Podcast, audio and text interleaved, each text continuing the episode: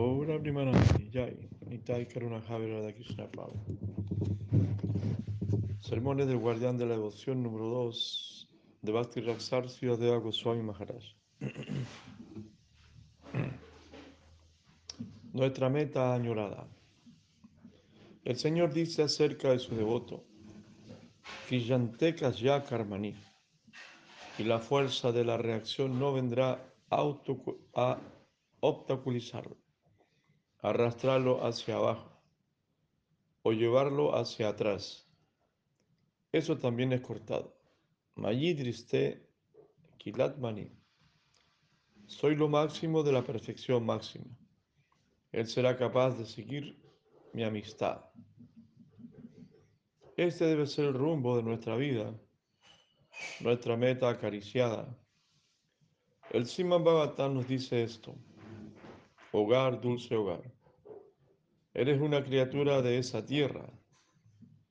En una palabra, esa es nuestra meta.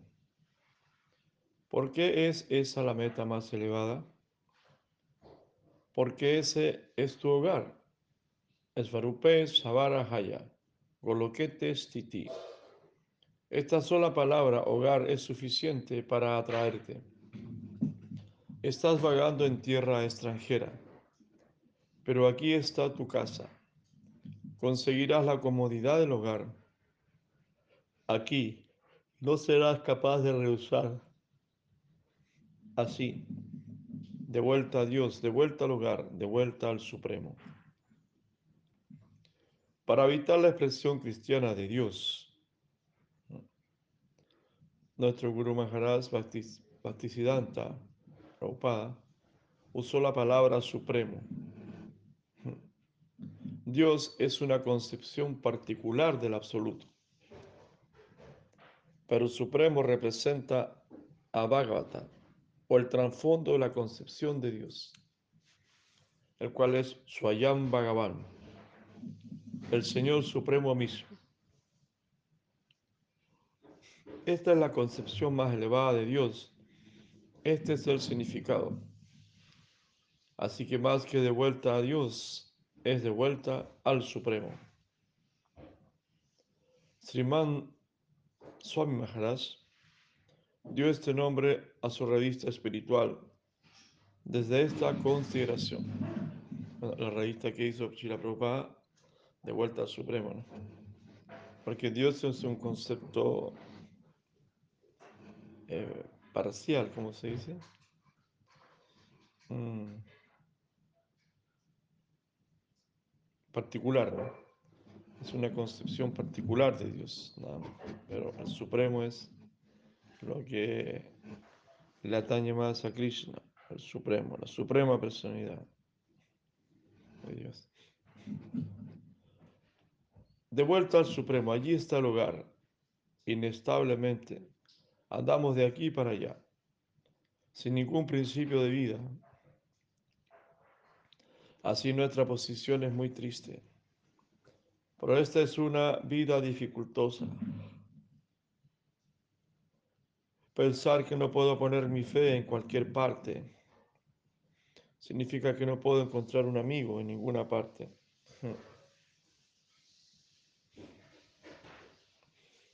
Estoy sin amigos, moviéndome entre extraños o tal vez enemigos. Pero Debo tener un amigo o una atmósfera amistosa.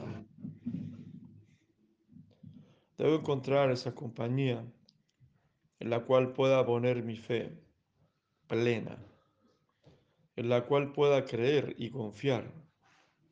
De otra forma mi vida será miserable.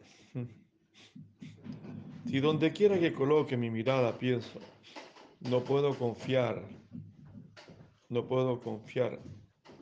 Todos son enemigos. Vivir en tal atmósfera es vivir en una particular casa prisión.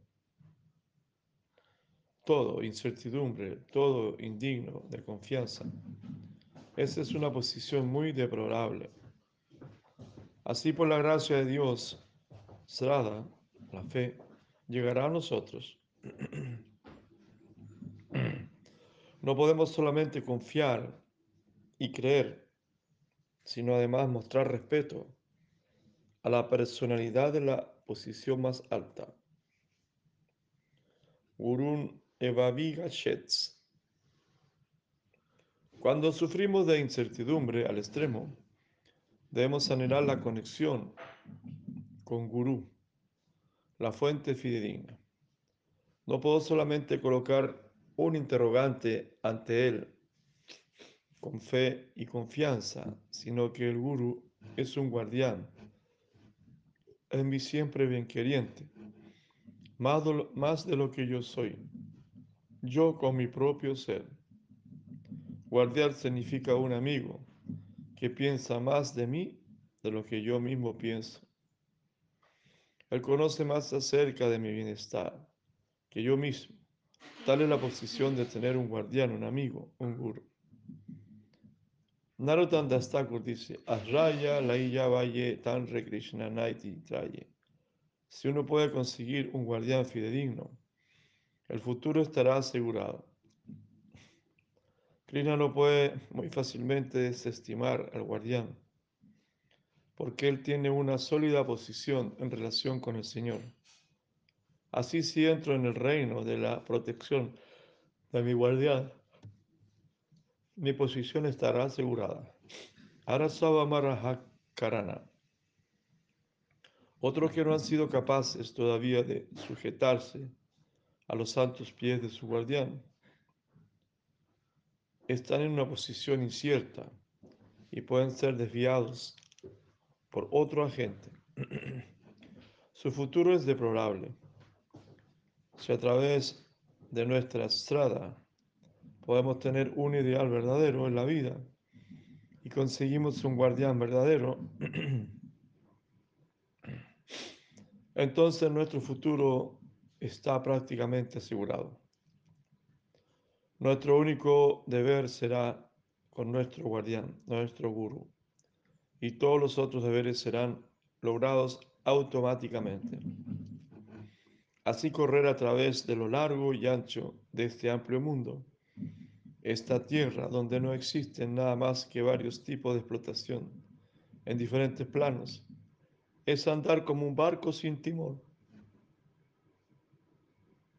que puede ser llevado por la tormenta, de este lado para el otro, interminablemente sin propósito. Es a través de Estrada que podemos conectarnos con nuestra más elevada realización y satisfacción este asunto debe ser resuelto. Entonces la vida real comienza. ¿Alguna pregunta? Devoto. Maharaj, usted mencionó que el mundo material es como una casa prisión. ¿Son los semidioses como Brahma e Indra también prisioneros?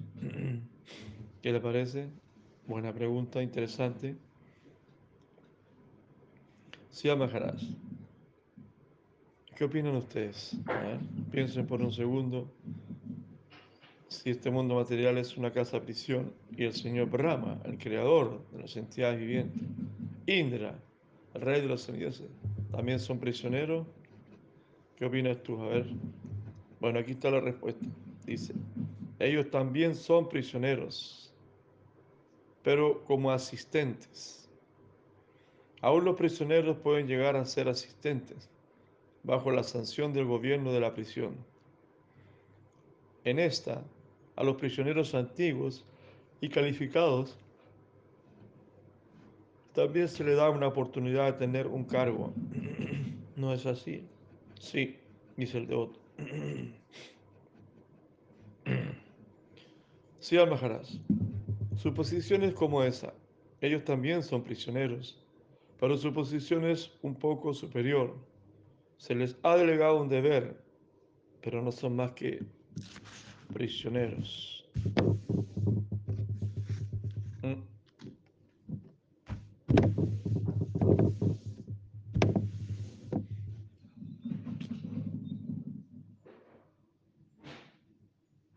Bueno. Devoto encima Batan dice que existen 14 sistemas planetarios Pero cuando observamos el cielo en la noche, Vemos muchas estrellas y planetas. Pareciera que el número es ilimitado. Siddhar Maharaj. Estos 14 mundos no son solo de este tipo físico, sino que se extienden de lo físico a lo sutil. La creación surge de la conciencia hacia la materia. La gradación desde la materia hasta la conciencia es progresivamente más y más fina, y la brecha entre la materia y el alma. Para llenar el espacio que hay entre lo denso y lo sutil, hay una progresión de planos cada vez más y más sutiles, que finalmente se desvanecen en el área de la conciencia. La gradación desde Yada a Shetana, de la materia al espíritu, o de la inconsciencia a la conciencia, ocurre muchos pasos finos, más finos y después finísimos. Ha de ser concebida de esa manera. Bur, Bubar, Swar, Mahar, Janar, Tapar, Satyaloka. Luego Vairaya, entonces Brahma Loka o Brahman. Mm. En Brahman encontramos la existencia verdadera del alma. De Vairaya hacia abajo está el área de esta conciencia material.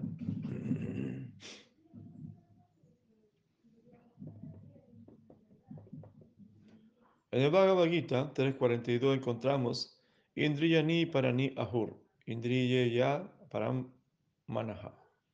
Manasas tu para Buderjat Paratas tu Saha. En forma breve, son dados aquí cuatro estados de elementos mundanos. En el medio, primero está la materia. Segundo, los sentidos. Tercero está la mente. Cuarto, el juicio, la razón. Finalmente está el alma. Pero en forma más detallada existen también siete subdivisiones, desde Bur hasta Satyaloka. En esta línea, el alma es encontrada en Brahman. Paratastu Saha. La palabra Saha se refiere a Brahman. La materia puede también ser subdividida como piedra, agua, calor, gas, éter, etc. En una palabra es materia, pero también podemos hallar su división en la materia, de lo grueso a lo sutil. En una piedra uno puede hallar tierra, carbón, madera, tal vez oro o plata, pero todos estos elementos son percibidos por los sentidos.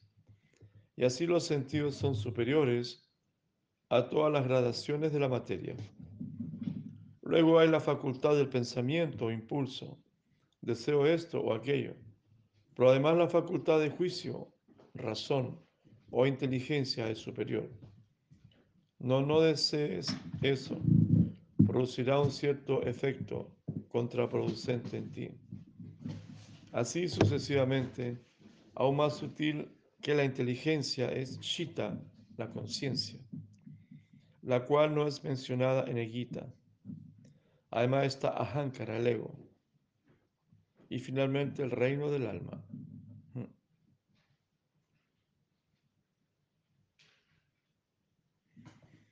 Bueno, bueno, bueno. Aquí, queridos hermanos y hermanas, estamos escuchando una vez más así al Maharaj como nos ilumina. Hmm. Y nos ordena, nos sitúa uno tiene que situarse en esta inmensidad, como somos tan pequeñitos. Y cuando observamos en la noche el cielo, vemos tantos astros, tantas estrellas, tantas cosas desconocidas, tanto espacio, el cielo infinito. Cuando miramos el océano y vemos que también es infinito prácticamente, gigante. Así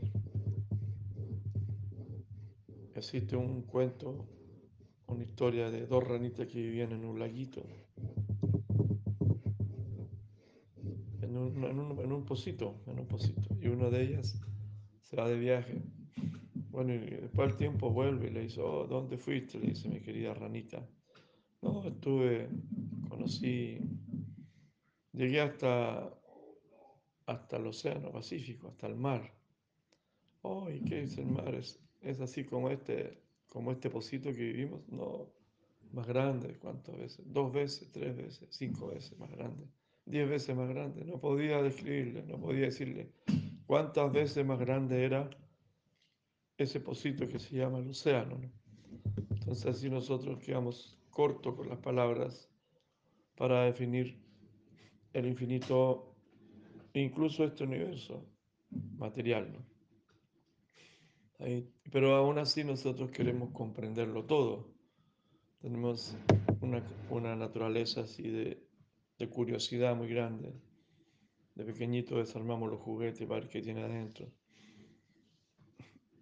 Y bueno, principalmente los que les gusta el ñan, el conocimiento, también quieren leerse todos los libros de una biblioteca. Leer todo, saber todo y realmente hay gente que sabe mucho, que lee mucho y habla de muchas cosas. Mm. Hay gente que tiene mucha, mucha opulencia material. Hay gente que tiene mucha fama, gente que tiene mucha belleza. Pero realmente encontrar a alguien que sea feliz es muy difícil. Entonces, igual en nosotros está eso, esa curiosidad cuando miramos las estrellas, cuando vemos un libro que trae algún conocimiento, queremos saber. También nos interesan un poco de todas las ciencias. Cuando alguien habla y hace interesante lo que la física cuántica, los poderes místicos, o si alguien quiere saber de la agricultura, está interesado, hay tanta variedad de cosas, saber de la agricultura, saber de construcción, o tú quieres saber cómo es eh, la vida familiar, cómo es tener 10 hijos, con tanta cosa, o que quieres saber mecánica, cuando se le echa a perder el carro y le gustaría saber mecánica para arreglarlo y no lo estafen. o a quien no le gustaría saber de leyes. y al saber de leyes, no tienes que esperar que un abogado te, te defienda, tantas leyes. Entonces, o medicina. También mucha gente quiere saber de medicina. Pero la verdadera medicina.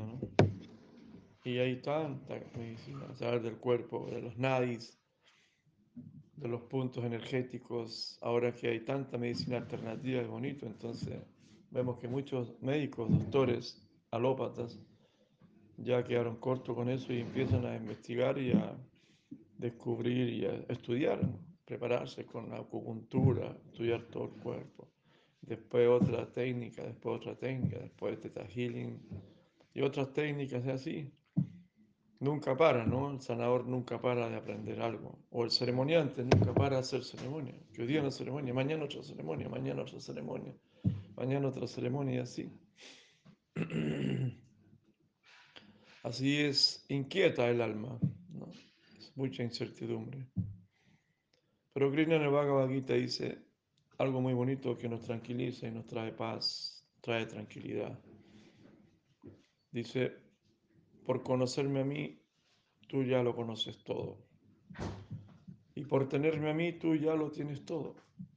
Entonces, cuando tenemos a Krishna en el corazón, en nuestra vida, en nuestros actos, en nuestra meditación, en nuestra cotidianidad, ya tenemos todo tenemos la conciencia suprema.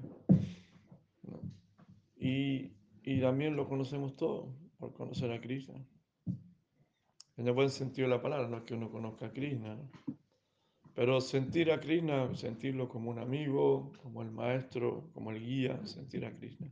En todas sus manifestaciones, no solamente como Krishna, también como Radharani, o sea, el señor Chaitanya, fusionado ahí Radha Krishna y todas sus encarnaciones maravillosas y todas sus energías maravillosas. Todo eso está fluyendo, todo eso está aconteciendo en nuestra relación con el infinito. En nuestro mundo de relaciones tiene que existir eso que se llama la amistad, como aquí habla del guru, la protección del guru. El guru tiene que haber una amistad, un cariño, un afecto, algo natural. Y cuando uno tiene eso, naturalmente se siente confiado. Y bueno, el guru es Krishna. Krishna es el guru que se manifiesta a través de alguna persona, alguna entidad viviente, X. Y ahí con esa fe, con esa fe nosotros tenemos la confianza. como cuando uno va a un lugar desconocido, pero ahí hay, hay, un amigo que lo está esperando, hay una persona que lo conoce. Entonces, no, me voy a encontrar con tal persona, no hay problema. Voy a un país desconocido, pero ahí tengo un amigo que me va a dar refugio, que me va a dar compañía, que me va a guiar. Eso es todo. Lo demás, lo que yo experimente es lo que yo voy a experimentar, de acuerdo a mis deseos, a mi capacidad, a mi destino. Pero esa persona me va a hacer de, faro, de luz. Bueno, eso es un poco aquí, como si Maharaj nos ha estado iluminando esta mañana. Y, como dijo, hasta el señor Brahma Indra son prisioneros de esta cárcel material. Mucha gente adora a Brahma, ¿no? Los masones, los masones dicen que adoran a Brahma, el gran arquitecto, el gran arquitecto universal. Pero también está preso, es como el alcaide, ¿no? Alcaide es el alcaide, el director de la cárcel, pero está todo el día, está preso todo el día igual. Está junto, claro, en otra posición, pero está preso igual. Bueno, como Haridas Thakur fue llevado a la cárcel, lo apresaron porque andaba predicando, lo llevaron a la cárcel. Y cuando entró, entró feliz, lo cual decía a ustedes, ¿por qué está? ¿Por qué está tan feliz, tan contento si que iba a entrar a una cárcel? Aquí usted va a estar preso. Le dice, no, todos estamos presos. Le dice, ustedes también están presos en la cárcel de este mundo material, aquí estamos todos presos, presos de los sentidos, presos, bueno, de la lujuria, de la ira, de la codicia, de los deseos. Entonces él sabía que estaba preso. Pero adentro transformó esa cárcel, la transformó en un, en un templo, en lugar. Tuvieron que sacarlo de la cárcel de Haria porque se transformó la cárcel en puro néctar. Entonces sí, la conciencia va generando conciencia, ¿no? la conciencia suprema, la conciencia suprema que es nuestro origen.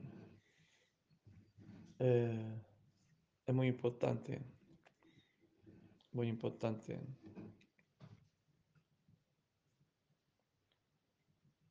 Porque es la corriente espiritual, la energía espiritual que se manifiesta desde lo más grande, lo más alto. El reino del alma. Finalmente el reino del alma, donde reinan las almas, la gran alma. Devoto le hace una pregunta. ¿El alma condicionada siente alguna atracción hacia el Señor Shiva, el Majestad? ¿Cuál es la posición del señor Shiva? Buena pregunta, ahora estamos en el mes de, de, Shiva, se hacen ceremonias todos los días al señor Shiva. Y nosotros, las almas condicionadas, sentimos una atracción hacia Shiva, ¿no? naturalmente. No sé, será porque todos han fumado marihuana, o porque su manera, bueno, que es el mejor de los vainadas, entonces tiene un Shakti. También es una expansión de Krishna, de Vishnu.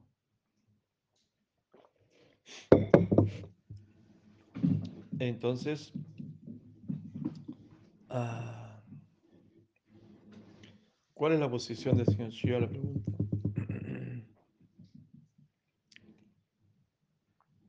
Ya que Brahma y Indra son también tan presos, Entonces Shiva dice, su posición, o sea, Siddhar Maharaj dice, su posición es la de un amo de Maya, la potencia ilusoria. Él no es un esclavo de los conceptos erróneos, aunque permanezca en la relatividad de estos. Permanece en la posición de amo. En su Brihad Bhagavatamrita, Sila Sanata Goswami ha explicado que cuando uno obtiene la liberación, o sea, de los repetidos nacimientos y muerte. Maya Devi viene a decirnos, Maya, la diosa, la diosa que controla el mundo de Maya, le dice, ¿por qué me has abandonado? me gustaría servirte. No me dejes, dice Maya, no te vayas. Tú me estás sirviendo aquí en Maya, me estás sirviendo, no te vayas, no te vayas. Y Maya parece decirte, por favor, no te vayas. De esta forma, ella viene a ofrecer su servicio a Shiva, o sea, al alma liberada. O sea, un alma liberada se vuelve un alma Shiva, un alma auspiciosa. Si el alma es seducida por este encanto, volverá al mundo material. ¡Wow! La última prueba. Si es seducida, volverá al mundo material. Pero si tiene la actitud interna y la fe para tratarla indiferentemente, la ignorará y, continuará ascendiendo. No, yo tengo mis ocupaciones, mis deberes, dirá. No tengo tiempo de satisfacer a nadie aceptando su servicio. Tengo a mi Señor, debo servirle a Él. Hmm.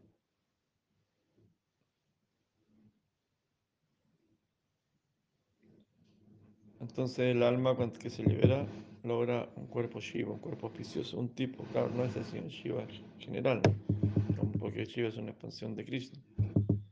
Entonces, sino que es un, tipo Shiva que está al otro lado ya del río Vairagya, al otro ya la primera región espiritual que es eh, Shiva Loka, ¿no? ¿Cómo se llama? Majesdam, Majesdam.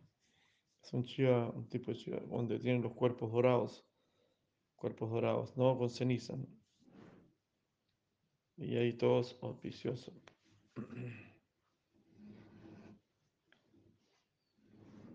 El señor Shiva dice que si uno puede ejecutar su deber en el Dharma, la función socio-religiosa piadosa, por 100 nacimientos consecutivos obtendrá la posición del señor Brahma. Swadharma quiere decir deberes prescritos, de acuerdo al Varnara Dharma, como es sancionado los Vedas. Es decir, si uno tiene una vida perfecta de Brahmachari, 100 vidas, ¿no? ¿Cuánto dijo acá? 100 nacimientos consecutivos. 100 vidas perfectas de Brahmachari, 100 vidas perfectas de Grihastas, sin pelearse, sin engañarse, 100 vidas perfectas de Brahmana Prata y 100 vidas perfectas de Sannyasis. Con esa potencia y con esa rendición se puede obtener el cuerpo del señor Brahma.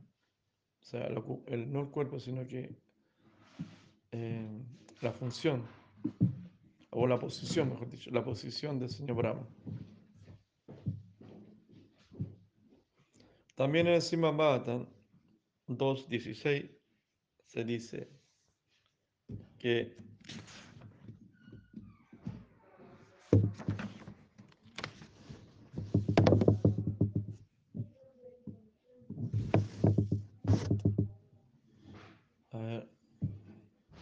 dice un verso en sánscrito largo. Sankhya quiere decir ñana iluminación, por el iluminación por el conocimiento y la renunciación, ascendiendo hasta Brahman.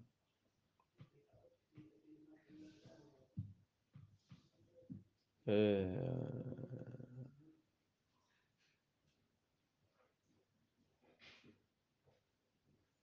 bueno, habla acerca de los sistemas de yoga, ¿no? Yoga expresa, Tangali Yoga, meditación yoga en Paramatma que abre el sistema óptiple. Y su Dharma significa Niskama Karma Yoga, el deber desinteresado. En Varrahma. O sea, si alguien no está desinteresado en el Varrahma. Etaban significa, ellos pueden conducirnos muy lejos, esto es hasta la liberación. Luego Yanaloa para Punsam, ante Narayan Smriti. Debemos tener de un guru la realización de nuestra vida en el servicio de Narayan a través de Srada. Este es el alcance positivo como una visa y las primeras tres clases son como el pasaporte. El sistema de yoga progresando hacia el concepto de Paramatma, Varnaaram Dharma, o ejecutar nuestros deberes en este mundo, porque los Vedas han recomendado esto para nuestro bienestar, pero al mismo tiempo sin desear nada a cambio, ni escama. También Sakya o el proceso de neti neti, que quiere decir esto no es, esto no es, esto no es, nahiti. Todo esto es burdo, todo es burdo, todo es burdo. Yo soy un alma, yo soy conciencia, soy espíritu. El proceso de, eliminación, la perfección en uno de estos tres métodos, puede ser comparada a ganar un pasaporte. Pero Yana Lava, la realización verdadera de la vida, es ante Narayan Smriti, el recuerdo o conciencia de Narayan después de la muerte. Conciencia de Narayan, conciencia de Krishna, podrá darnos realización verdadera. Y esa es la vida para el reino de Swarupa Shakti, el plano de la potencia divina. ¿Está claro? Bueno, entonces aquí una explicación un poquito real, porque es un verso en sánscrito muy largo y va punto por punto. Entonces habla de los procesos de neti de negar todo, proceso de, de realizar paramatma. Nos llevan a un nivel, pero el proceso aquí es de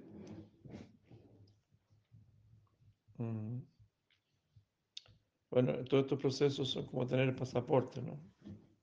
Tener el pasaporte, pero falta la visa. La visa es el recuerdo constante de, la, de Dios, ¿no? de Krishna o Narayan, como dice aquí. Después de la muerte, llegar a tener un proceso que después de la muerte tú puedas recordar a Krishna o a Narayan. Esa es la visa ya. Puedes haber tenido cualquier calificación, ya tengo mi pasaporte, que son los procesos de yoga, pero te falta la visa, falta el timbre final, tic. Y ese es el recuerdo constante de Dios. Como dice Ruba Goswami, nunca olvidarse de Dios y siempre recordar a Dios. Porque ya sabes a dónde quieres ir.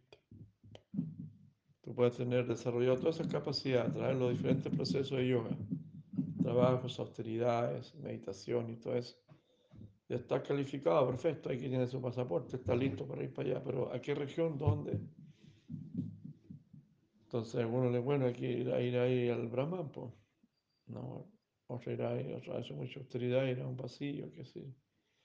Pero tú tienes claro, yo quiero ir a Krishna o Naraya. Esa es la visa. Devoto, sí, pero algunas veces se dice que Mahesh Dam es espiritual. Más bien parece estar en el plano marginal. Ah, la, tierra de Shiva, ¿no? Majesdam, parece estar en el plano marginal.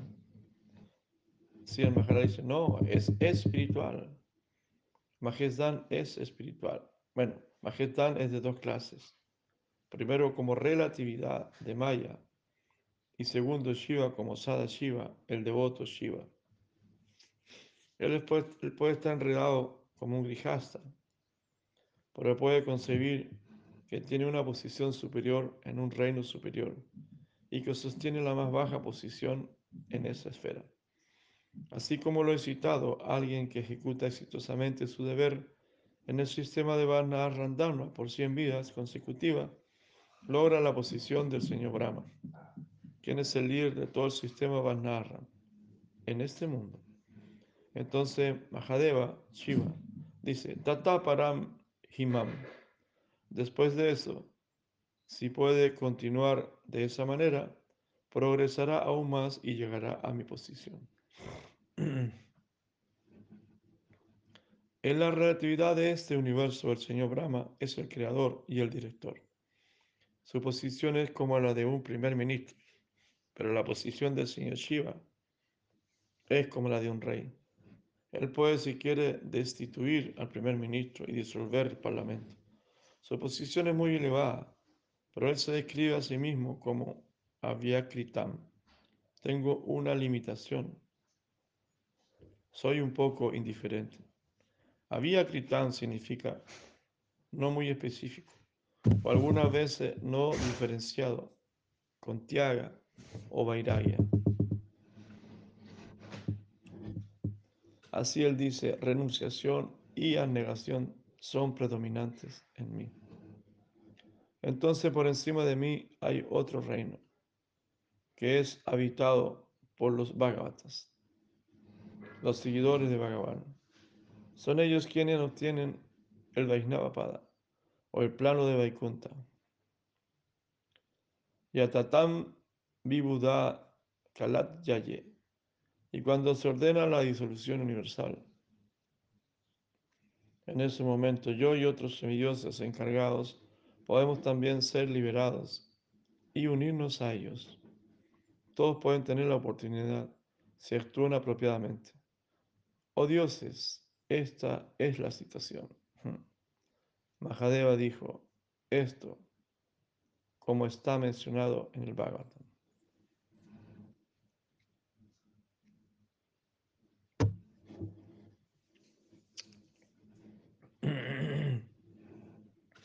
¿Qué les parece, queridos hermanos y hermanas? Aquí un día más de Néctar. Escuchando aquí estas descripciones que nos sitúan y son como faros de directrices, de focos, donde podemos enfocarnos.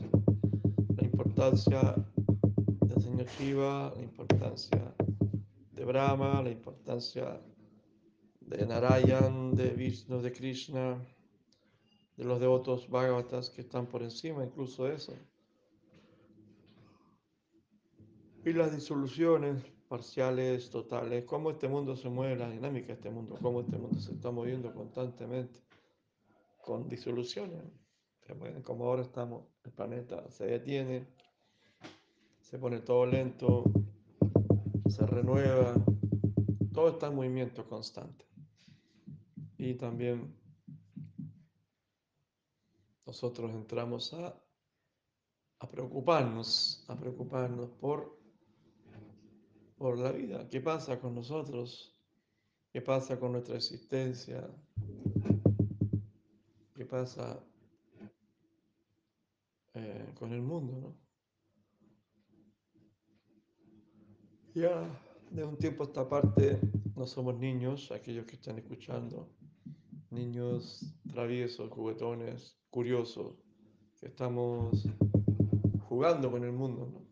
jugando a entretenernos, a vacilar, a gozar, a querer solamente vivir disfrutando este mundo, sin importar las consecuencias, sin importar las leyes, sino que experimentando inconscientemente, de una manera muy inmadura. Ya no somos eso, ahora tenemos que experimentar este mundo ya desde otras perspectivas, de una perspectiva más de responsabilidad de más madurez, como, como hemos tenido un conocimiento, una preparación, un cultivo, y tenemos una misericordia, que es una inteligencia espiritual que nos permite ver más allá de la punta de la nariz y tratar de entender las cosas. No queremos entender todo el detalle de cómo funcionan las cosas, porque no lo, no lo podríamos entender, cómo funciona un computador, cómo funciona eh, la, eh, la existencia en general, ¿no? Tanta belleza, tanto misticismo. Para eso hay otras energías que hacen eso. Claro, podemos pasar millones de vidas tratando de entender cómo se dice una molécula de átomo y también es infinita. Entonces mejor tratamos de, de adorar a Krishna, a la suprema personalidad de Dios, en todos, cualquiera de sus aspectos. Tratamos de orar a Krishna porque por tener a Krishna ya lo tenemos todo. Ya nuestros deseos se calman, nuestra mente se calma. Porque ya sabemos que no hay nada nuevo bajo el sol. Y por conocer a Krishna ya conoceremos todo. No tenemos que andar viajando por todo el mundo o abriendo todas las cosas para saber cómo son por dentro. no, ya sabemos cómo es la cosa. Krishna nos da ese entendimiento, esa misericordia, eh, lo cual nos trae mucha paz, mucha tranquilidad ¿no? y mucha aceptación. Pues, aceptación de la grandeza, la belleza de Dios, está en todas partes. Y bueno, y la aceptación de que nosotros tenemos que cumplir una función. La función es nada más que eh, existir, existir en conciencia, o existir amando, existir sirviendo, existir adorando a lo superior. No es el mundo. Claro, si alguien está lleno de deseo, lleno de deseo, lleno de locura, lleno de pasión, tiene que hacer un trabajo. Bueno, tenemos que hacer un trabajo constante del proceso de conciencia de Krishna. Sravana Kirtan Marana. Ese proceso nos va a limpiar la etapa de Narta Nibritis, poder purificar todos esos anartas que tenemos para establecernos en alguna medida, en, establecernos en alguna parte y escuchar un poco de tranquilidad, satisfacción y vivir agradecido, ¿no? Vivir agradecido, o sea, vivir agradecido lo que tenemos, lo que recibimos, no ser un mal agradecido y vivir siempre insatisfecho. Hay mucha gente que siempre está insatisfecha, porque los sentidos prácticamente no se pueden satisfacer prácticamente. No, nunca paran, nunca paran, si no tienen el control de la mente. Por eso este proceso es muy bonito. Personalmente uno tiene que practicarlo y va a ver cómo se va serenando todo, una vida serena, con dinámica, con belleza, con sabor, una vida con sabor, con néctar, con felicidad, con alegría, con entusiasmo, y con las cosas simples, ¿no? Con las cosas simples. No importa que seamos pobres, porque como decía Jesús, pobreza, la verdadera pobreza es la pobreza espiritual. Si una persona es pobre espiritualmente, es un tipo pobre. Y la verdadera riqueza es la riqueza espiritual. Entonces, si tú tienes esa riqueza espiritual de sentir que tienes una fe, que tienes un camino, que tienes una inspiración, no solamente una inspiración, tienes muchas inspiraciones, muchas inspiraciones, muchos maestros, muchos guías, muchos gurus. Esa es la vida, ¿no? Muchos refugios, muchos refugios. ¿no? si ni siquiera tienes dónde refugiarte, no tienes ni un amigo, no tienes ni una idea, no tienes ni un entusiasmo, no tienes ni una alegría, no tienes ni una inspiración, no tienes nada, lo único que tienes es puros problemas, que tú eres el problema. Has podido ver que hay mucha gente linda. ¿Cómo no vas a poder tener un amigo, una amiga, un compañero, un refugio, una inspiración, alguien que te diga una palabra, alguien que te enseñe un mensaje? Hay visibles e invisibles. Entonces, así es la cosa. Analízate y ve un poquito qué quieres, qué quieres. ¿Quieres seguir sufriendo o quieres eh, algo práctico? Algo práctico es, vamos para adelante. Aves del mismo plumaje vuelan juntas, por supuesto. Tal vez no estás en el, en el grupo que te corresponde, porque así son diferentes, eh, diferentes grupos de almas, diferentes grupos de especies. Claro, y diferentes niveles, cada uno está en diferentes niveles, por eso nos vamos ordenando, nos vamos. Hay algunos que les gusta mucho servir y amistad, están con ese grupo, los que hacen servicio y amistad, y humildad y sencillez, y se reúnen, otros que no les gusta servir, ni mucho la amistad, sino que les gusta más el conocimiento y otras cosas, bueno, harán su grupo también. Y otros que no les gusta hacer nada, les gusta solamente juntarse a tomar, a fumar marihuana, también harán su grupo. Cada uno en su grupo. Otro le gusta el misticismo, otro le gusta todo un poco. Otro dice amigo de todos, sirviente de nadie. En la India es así también. Hay tantos templos, tantos gurus, tantas líneas. Y algunos van a la India, van todos los años y, y visitan todos los lugares. y al final son amigos de todos, pero sirvientes de nadie. Nosotros queremos enfocarnos más por la línea del Sravana, Kirtana, es el servicio, servicio devocional. Muy bonito porque el servicio devocional es la línea de las gopis de Vrindavan que quieren servir. Y a través del servicio podemos desarrollar amistad. Y a través de la amistad podemos desarrollar compromiso. Y a través del compromiso ya podemos tener una esperanza. Cuando hay compromiso, cuando hay seriedad, cuando hay responsabilidad, entonces esa responsabilidad, nos, aunque sea poquita, lo que sea, por último contigo mismo,